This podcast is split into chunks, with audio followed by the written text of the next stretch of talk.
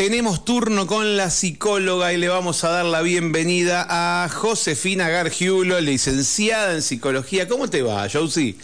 Hola, Mario. Buen día. Hola, ¿cómo están todos? Muy bien. ¿Vos cómo andás? Bien. ¿Todo Estoy inaugurando las columnas de este Estás año. inaugurando las columnas de este 2023. El- el- el- las elecciones nos tuvieron fuera, fuera de columnas de alguna manera, así que bueno, estamos volviendo y arrancando este año con nuestros espacios con invitados, invitadas. Así que, mm, bueno, bienvenida, gracias por dar el puntapié. Arrancamos tarde, ¿viste? Parecemos Tinelli, ¿viste? Que Tinelli que, que arranca en cualquier momento del año. El chabón te aparece en mayo, junio y empieza la nueva temporada. Bueno, pero está bien. Estuvo intenso el tema. Estuvo de- intenso, Estuvo intensa sí. la campaña. Muy intensa. Ayer un señor me contaba, eh, ayer no, bueno, el otro día, me contaba un señor, me dice, yo no sabía que, que se votaba así adelante de todo el mundo con la máquina. Me dice, yo llevé un fibrón para poner Pedro Trueno en la, en, en la boleta. Y no me dio ahí adelante de todo el mundo. Pero bueno, si uno tenía ganas de anular su voto, podía hacerlo también, ¿no? Estaba. Es, es parte de las reglas del juego. Eh, Claro, o directamente, creo que. ¿Cómo era el voto en blanco? Directamente no No, pasaba el voto en la blanco había una opción que decía voto en blanco. Ah, no lo vi nunca. Sí, sí, sí, decía voto en blanco. Pero Estaba sí, me- era un poco botón. intimidante. Y además Eh. había algunos fiscales que miraban. Sí, como y- a ver si apretás bolita Claro, completa. a ver si está- tocaste arriba o abajo. No, no, igualmente eso cambia todo el tiempo. Ah, el orden bueno. de, de los cuadraditos era todo el tiempo aleatorio. Ah, aleatorio, bueno. aleatorio, aleatorio, entonces no, no, no te chavaba de qué estabas votando. Ah, qué bueno, mira, recién me Sí, entero. pero estabas ahí parado, bastante expuesto, no hubiera venido mal un biombo. Podemos hablar de la vergüenza también, ¿no? De hacer cosas adelante, adelante de, de- de- del otro, esta exposición que a veces uno le cuesta tanto, ¿no? Sí, Y- igual acá se ve atravesada particularmente porque por una cuestión de que el voto es secreto, que siempre lo hemos hecho en un cuarto oscuro, entre comillas.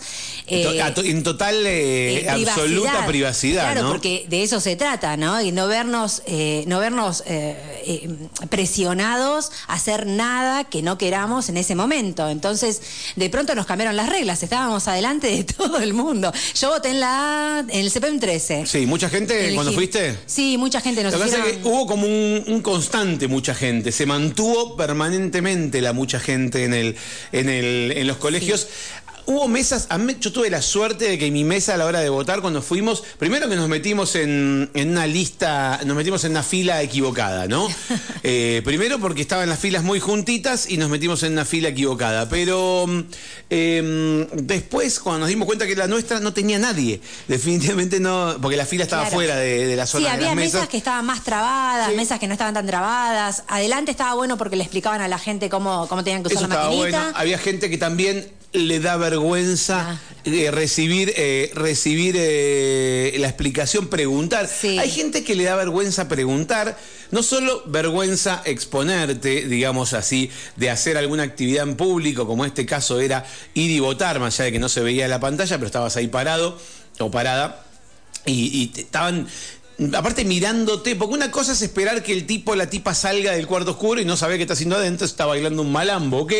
Y otra cosa es estar ahí mirándolo, entonces estás esperando que salga y, y el voto era lento para muchas personas, porque buscaban y no encontraban y el partido y el numerito de lista y te acercabas a la pantalla a ver si, si veías porque no se veía un joraca.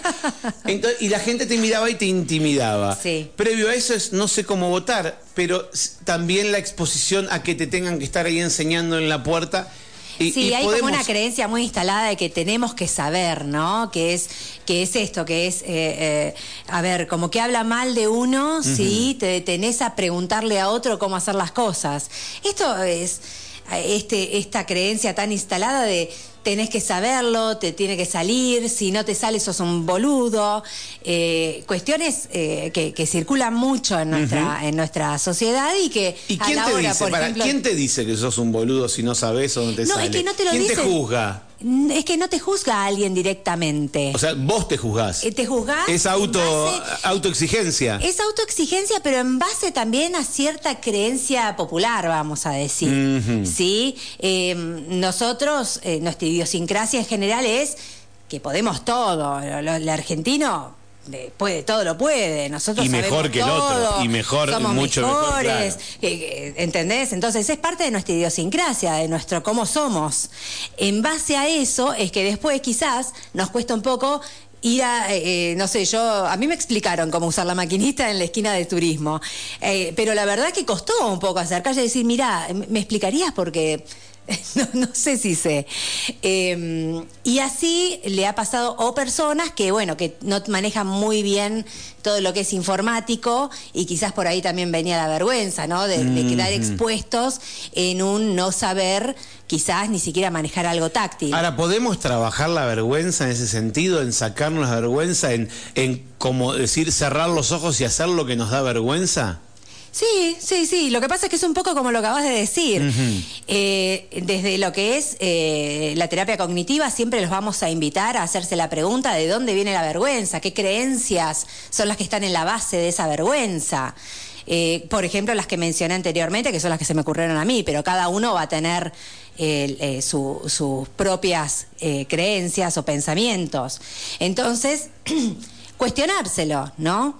Y bueno, capaz que encontrás que en algún momento, eh, cuando vos levantabas la mano en la escuela, eh, se te reían tus compañeros. No sé, estoy mandando fruta, sí, sí, ¿no? Sí, sí, sí, Y a partir de eso se instaló cierta creencia Porque de. siempre tiene que haber un disparador, eh, aunque sea mínimo, imperceptible de pronto, pero si te pones a rebuscar, a- ahí a escarbar, terminás encontrando ese, ese, ese disparador, el que alguna vez pasaste al frente y te gritaron, ¡eh, boludo!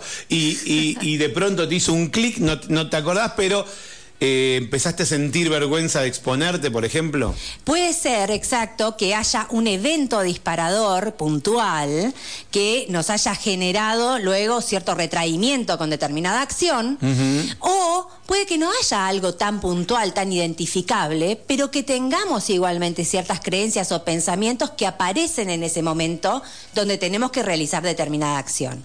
Entonces, puede ser que yo pueda identificar que en la escuela una vez en un acto me quedé, no sé, callada. No y te acordabas la no me letra, acordaba no te la acordabas la letra. letra y pasaste vergüenza. Claro, y pasé vergüenza, entonces a partir de ahí... Pánico escénico a full, claro. Total. Entonces ahí hay un, un evento identificable.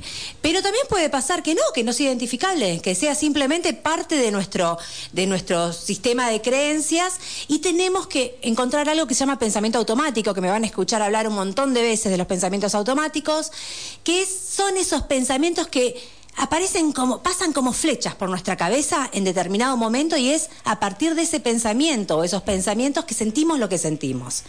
Entonces, si me decís, ay, pero no, me da vergüenza, me, dio vergüenza. A ver, pero ¿y qué te pasó por la cabeza? ¿Qué, qué pensaste? A ver, tratá de encontrar ese pensamiento. Justamente se llama automático, porque pasa tan rápido y estamos tan acostumbrados a que aparezca que ni siquiera nos damos cuenta que está ahí. Pero la pregunta sería esa, ¿no? Decir, a ver, para, detenete un poco y pensá.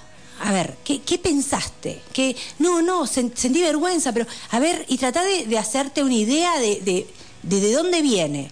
Porque Y aparte eh, estás a un paso de resolverlo. Estás a un paso porque está en tu propia cabeza. Es el clic que tenés que hacer eh, para salir a, a escena, eh, o sea, para cruzar esa línea de vergüenza al hacerlo. Es solo un paso.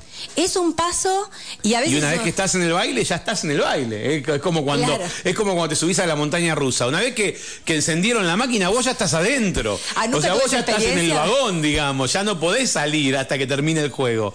O sea, ya, ya estás bailando. Claro, y a veces es un paso eh, literal, ¿no? Porque ponele que no encontramos en el momento el por qué, pero ya estamos en el baile, ¿sí? Ya hay que, hay que salir al escenario. Bueno, eh, lo que los invito en general es a esto. Pensemos que si no salís, si por la vergüenza te quedás abajo, o no llamás a esa persona que querés llamar, o no le decís a esa persona lo que, lo que significa para vos, o lo que sea que te está pasando, si no lo haces, vos lo que le enseñás a tu cerebro es que tenía razón en tener vergüenza, que hay que echarse para atrás. Ajá. Entonces, de alguna manera, reforzás, ¿sí? Esa conducta que es desadaptativa. Un, un detalle a esto, estamos hablando de vergüenza, quiero decir, porque uno puede tomar decisiones en la vida de no hacer algo y no por vergüenza. No, totalmente. Hay cosas que sí, viste que encima ahora está el vos podés, está de moda, vos podés, vos hacés, vos bla, bla, bla, ok. Uno tiene el poder de decir, acá estamos hablando de vergüenza, no de, de- de cruzar la calle y te pisa un camión. Estamos hablando de, de la decisión ante solamente ante este hecho de autoimpedimento por algún motivo que tenemos en la cabeza, por alguna creencia, por alguna cuestión. Estrictamente eso, me parece que es importante aclararlo. Totalmente, porque, sí, sí. ¿viste? Porque dice el que no arriesga no gana. Estamos hablando de vergüenza, no estamos sí. hablando de decisiones más profundas que otro día podemos llegar a hablar de eso, pero digo, estamos hablando de, de vergüenza. Porque Sí, no, no estás hablando, no estamos hablando de imprudencia. Acá dice Diego, a algunos le daba vergüenza por quién votaban. Ese era el tema, ¿no?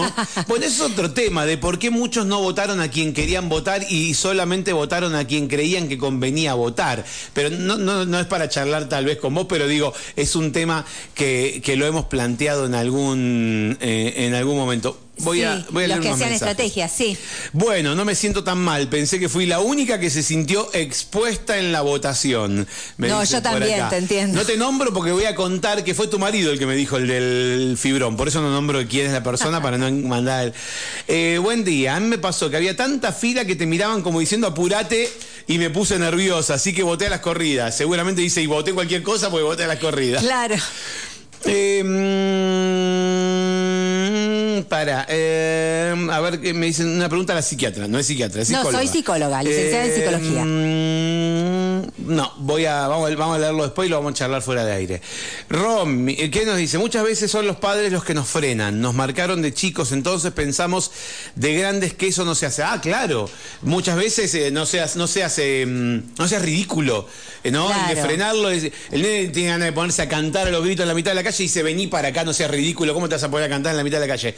Y lo Claro. que estás haciendo es generándole trabas, frenos, ¿no? Estás Claro, pero eh, está- bloqueándole justamente esa, esa libertad de expresión. Claro, pero justamente ahí está bueno esto que, esto que te dice. Sí. Porque cuando yo te digo que hay que ver qué pensamiento se te cruzó por la cabeza en ese momento para que sientas que no podés o que te da vergüenza hacer algo. Por ejemplo, si de chiquito te, te trataban de ridículo o te trataban de no hagas eso, eso está mal.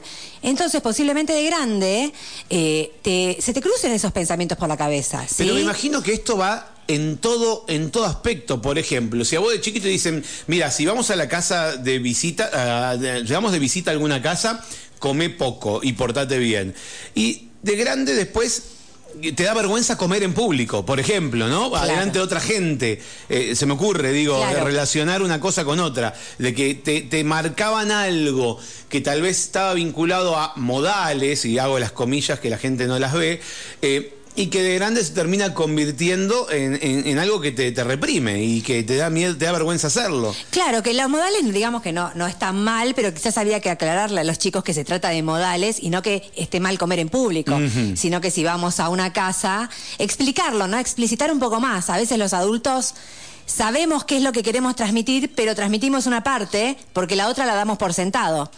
Entonces, Claro, eh, claro, en este claro. Uno caso, explica mal de alguna explicamos manera, mal, sí. porque yo te digo, bueno, mira, y no, y no te comas todo lo que está en la mesa, no sé, no agarres de apuñado lo- la- las cosas, eh, y capaz que no le, no le estoy explicando que el problema no es que coma en público, sino que la cuestión es ser educados, los modales en casa ajena o en la propia casa, digamos que no, de no comerse la comida de los demás, porque Bien. quizás no hay suficiente, etcétera.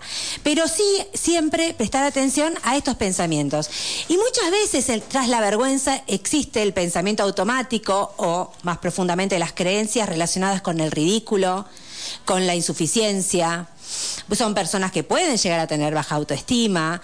Entonces, son todos esos factores los que tenemos que eh, tratar de dilucidar y decir, ok, a ver, yo puedo pensar distinto sobre mí mismo. Es un laburo que cuesta, porque hay que hacer, hay que caminar otro caminito en la cabeza, pero se puede, si no, no existiría la, la psicología, la psicoterapia. Así que eh, lo que digo es esto: si de chiquito te decían ridículo, listo, una vez que te diste cuenta que era eso, ya está, deja de echarle la culpa a mamá y a papá. Claro, Ocupate claro. de tu aquí y ahora. ¿Sabés qué? O sea, eh, eh, empezá a pensar distinto sobre ese mismo hecho, ¿sí? De una manera orgánica. ¿Qué pasa con el que dice, mira, yo voy a ir a, estudiar teatro para sacarme la vergüenza, para hacer más, para, para, para exteriorizar más, porque no me animo y cuando estudio teatro es como que te, terminás exponiéndote porque vas a tener que hacer algo en un escenario y, y- y- ¿es, ¿es una forma de sacarse la vergüenza? Mira, uno podría pensar que eh, si una persona es tímida, le cuesta justamente la exposición eh, frente al público, es una forma justamente de exponerse, ¿no? Porque es poner el cuerpo en una situación donde hay un- a- otros mirándote. Entonces sería casi como una tarea de exposición. Más allá de eso, hay Pero como un ejercicio Como también, un manera, sí. ejercicio, claro.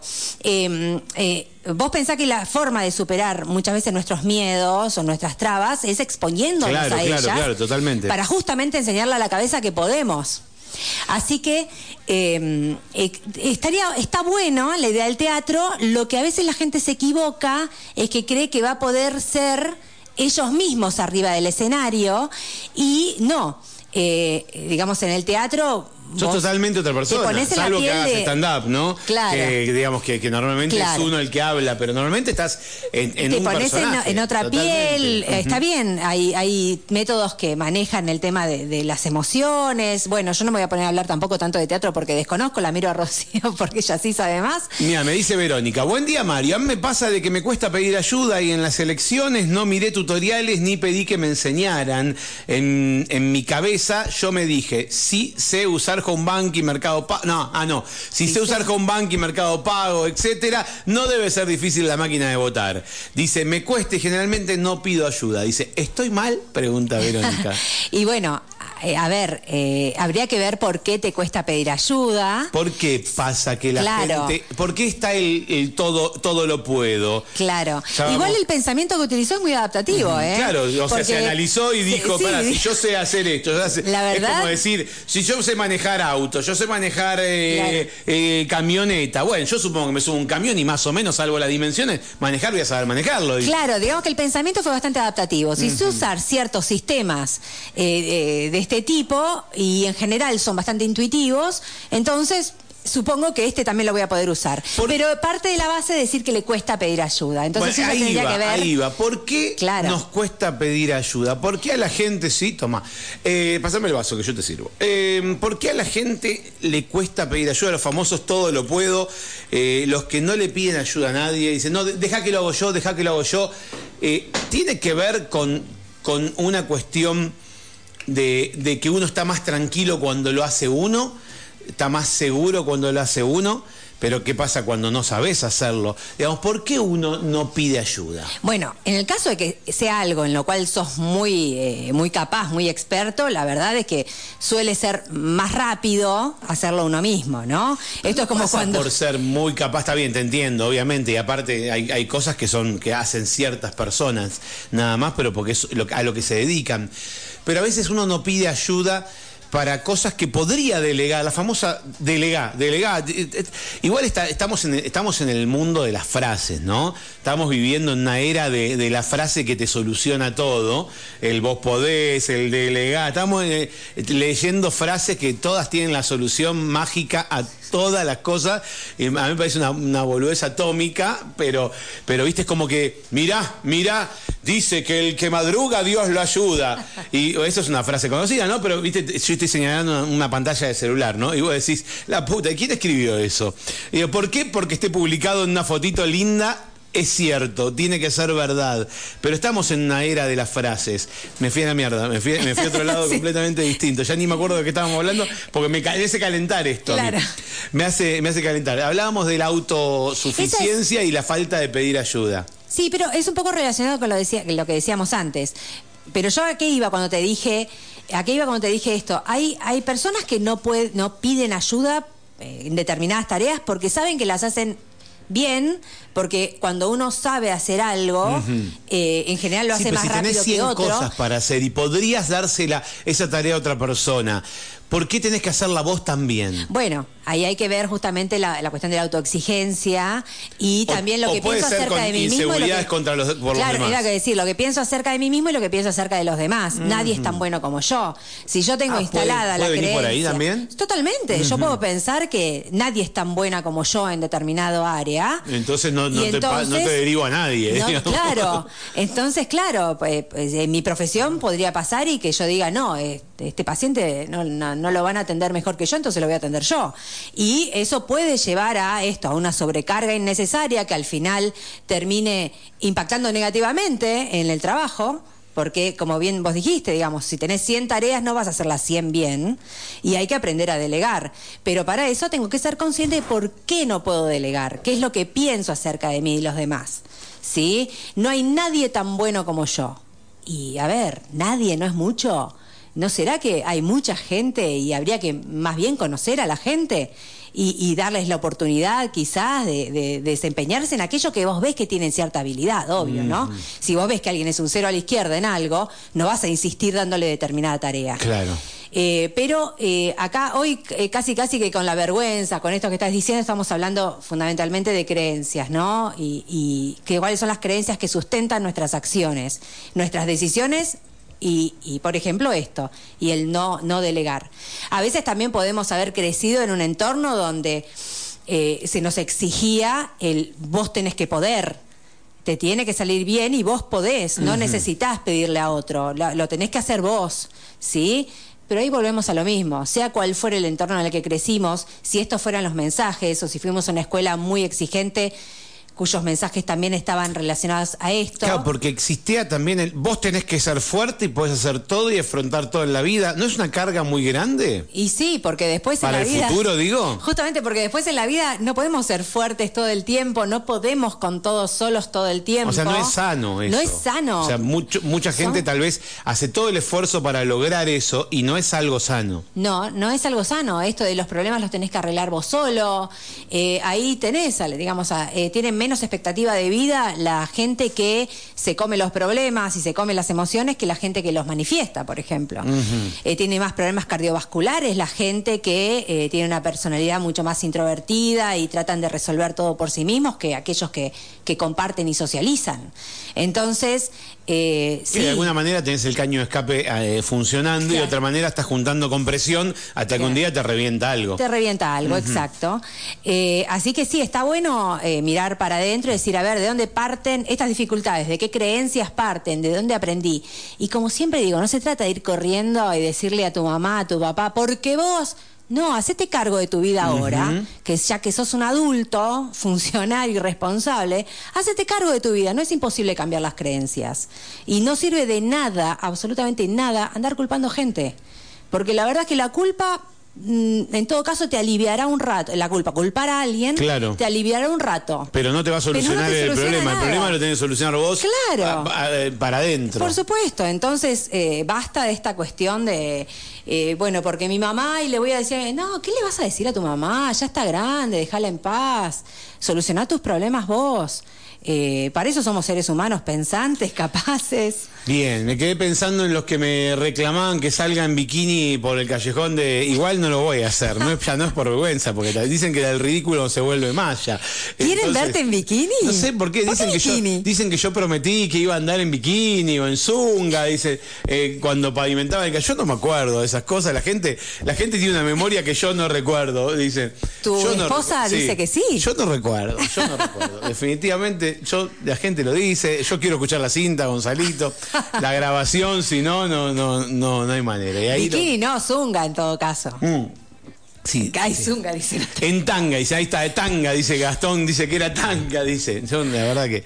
¿Por qué quieren pasar ese mal momento? Eh, bien, bien. Bueno, entonces, todo empezó hablando de la elección, porque viste que finalmente hablamos de las votaciones, del acto electoral, la vergüenza que tuvo. ¿Te quedó alguna, alguna pregunta que te hicieron en el Instagram eh, que te hayan traído como para compartir? ¿Así cortita? Sí, cortita. la idea es esta, que podamos tener con, con Josie así temas que podamos ir conversando, eh, no, no una temática, sino eh, varios temas que puedan ir surgiendo de dudas que van que va teniendo la gente. Claro, y a veces lo que le quería transmitir esto desde lo más simple, ¿no? Porque estamos acostumbrados a que frente al psicólogo, si hay una posibilidad de hablar con un psicólogo o psicóloga, uy, le tengo que hacer una pregunta profunda.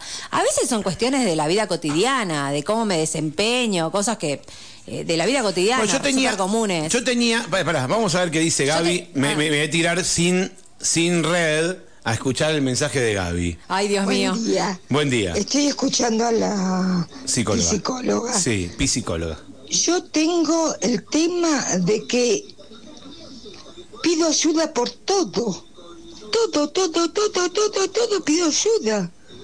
No soy una persona que, que, mm, que lo haga sola. Siempre, siempre estoy pidiendo ayuda. Y sé que puedo, pero pido ayuda. Gaby. Más o menos, ¿eh? yo la conozco a Gaby. Una que Gaby no, no ve, o sea, ve muy poco, tiene una visión reducida, entonces necesita, necesita ayuda en algunos casos, pero muchas veces la querés ayudar y te dice, déjame que yo puedo, te dice. Y vos la querés, eh, que estás cruzando la calle con Gaby, la querés ayudar a subir al auto, yo normalmente la veo los viernes y la llevo a la casa. Te rajaste el viernes, Gaby. Eh, y, y la quiero ayudar a subir al auto y me dice, no, déjame que yo puedo, así que más o menos. O sea que La tiene una percepción de ella ella cree que, pide quizás- ayuda, pero no Claro. pide tanta ayuda No pide tampoco. tanta ayuda como cree. Exacto. Bueno, sí, eh, en lo que entiendo que hay una parte de la vida donde quizás algunas veces deba pedir ayuda y bueno, es, es así.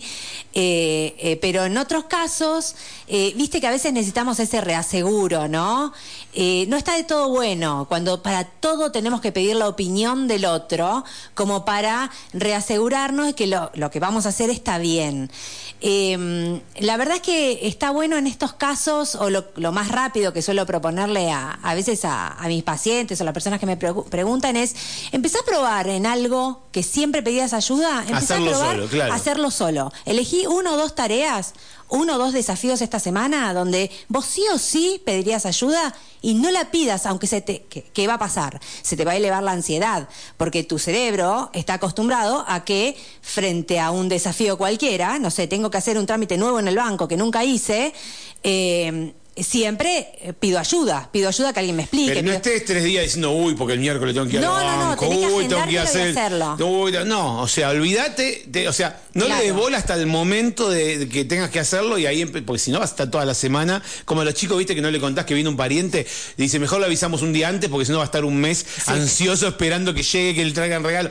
Claro, Eh, eh, claro, claro. que No, te, quemes la... cabeza. No, y que no te dé la posibilidad de procrastinar. Vos tenés que, eh, tenés que proponerte que el miércoles voy a hacer ese trámite y que eh, no voy a pedir ayuda para ese trámite. No voy a pedir ni siquiera la opinión de alguien, que lo voy a ir a hacer. Trámite o lo que fuera, me voy a comprar unas zapatillas de un color que nunca me había comprado. Y, y voy y lo, lo hago, porque lo que tengo que generar, y esto me van a escuchar un montón de veces decirlo, es un circuito nuevo en mi cerebro. Está- mi cerebro está acostumbrado a que frente a un desafío, ya sea una cosita que para otro es simple o algo complejo, ¿qué hace? Pregunta como lo haría otro, pide ayuda y se alivia, ¿sí? Entonces yo lo que tengo que lograr es que mi cerebro aprenda que ese desafío, simple o no, puedo ejercerlo sola y lo puedo solucionar y que no sale tan mal. El costo va a ser que al principio sienta mucha ansiedad y malestar, pero igual lo tengo que hacer, porque de eso se trata, que a- aprender a posteriori que, ah, mira, ah, mira, no pregunté y me salió igual. Lo hice bien. Nos quedó pendiente, nos quedó pendiente, vamos a dejar ahí, vamos a dejar ahí. Nos quedó pendiente historias, que- cosas que te preguntaron en Instagram. Sí. Nos quedó pendiente la amiga que se, que agarra, se sienta, agarra el celular o la computadora, abre Mercado Libre, dice a ver qué me compro. Ay, esos temas me A ver, encantan. a ver qué me compro y empieza y arma el carrito y se compra y se- todo y está feliz porque lo sacó con, con envío gratis, ¿no? Y se compró y después, después te cuenta. La ansiedad está esperando que lleguen las cosas que se compró. La gente que tiene ese proceso, que tiene un vínculo con la compra. Sí, compulsivo, que- que- compulsivo, sí, que, le- que- que siente que le hace bien. Después queda un poquito vacía, porque una vez que llegó la cosa, ya tenés esa cosa y necesitas hacer otra compra probablemente, porque quedás como, ya está, ya pasó. Así que vamos, acá me dice, ay, soy yo. Bueno, de eso vamos a charlar. pronto- Vamos a hablar de vos, Mari, justamente, mira. Sí, o de pronto sí. eh, O- y también sienten- tenemos a, mm, eh, a Patricia que también dijo, hola, yo recompradora compulsiva, dijo. Bueno, si tienen, eh, si tienen, digamos, preguntas o cosas para contar al respecto, capaz que lo podemos charlar la próxima, eh, traer anécdotas, pero no, volvemos, como vos bien dijiste, no, no esto de preparar un tema, sino quizás dirigirnos hacia un tópico y uno de los tópicos podría ser la compra, la compra compulsiva. La compra es un tema que además me encanta, me encanta trabajar. Bueno, vamos a eh, o vamos a hablar de la compra compulsiva seguramente y, Y de también de, cositas. de cosas, de otras cosas pendientes, las cosas que te que, que llenan huecos.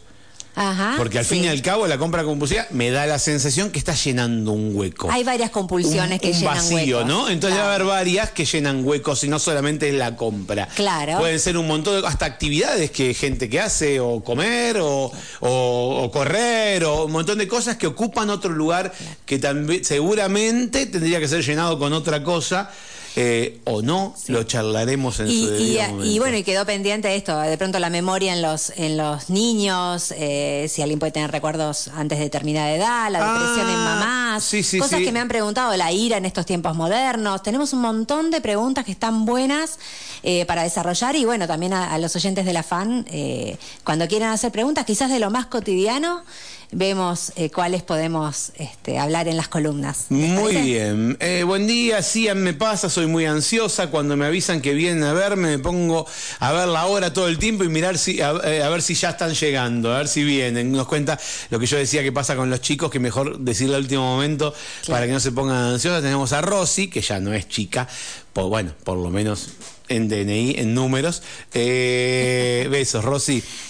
Bueno, eh, contame un poquito si te queremos seguir en redes sociales, ¿cómo te encontramos? Bueno, me pueden encontrar en Instagram Ajá. como psicóloga cognitiva o psicóloga Josefina Gargiulo. Sí. Eh, así que ahí estoy mucho más activa. Ya no, no, no uso más el Facebook, Ajá. solamente Instagram, qué- psicóloga. qué moderna ya no, eso. uso- No, es que hay mucho odio en Facebook. Qué entonces me, ¿en serio? lo hace a mí, por Sí. suerte, pero la verdad es que eh, es un poquito mejor el ambiente del Instagram que del Facebook.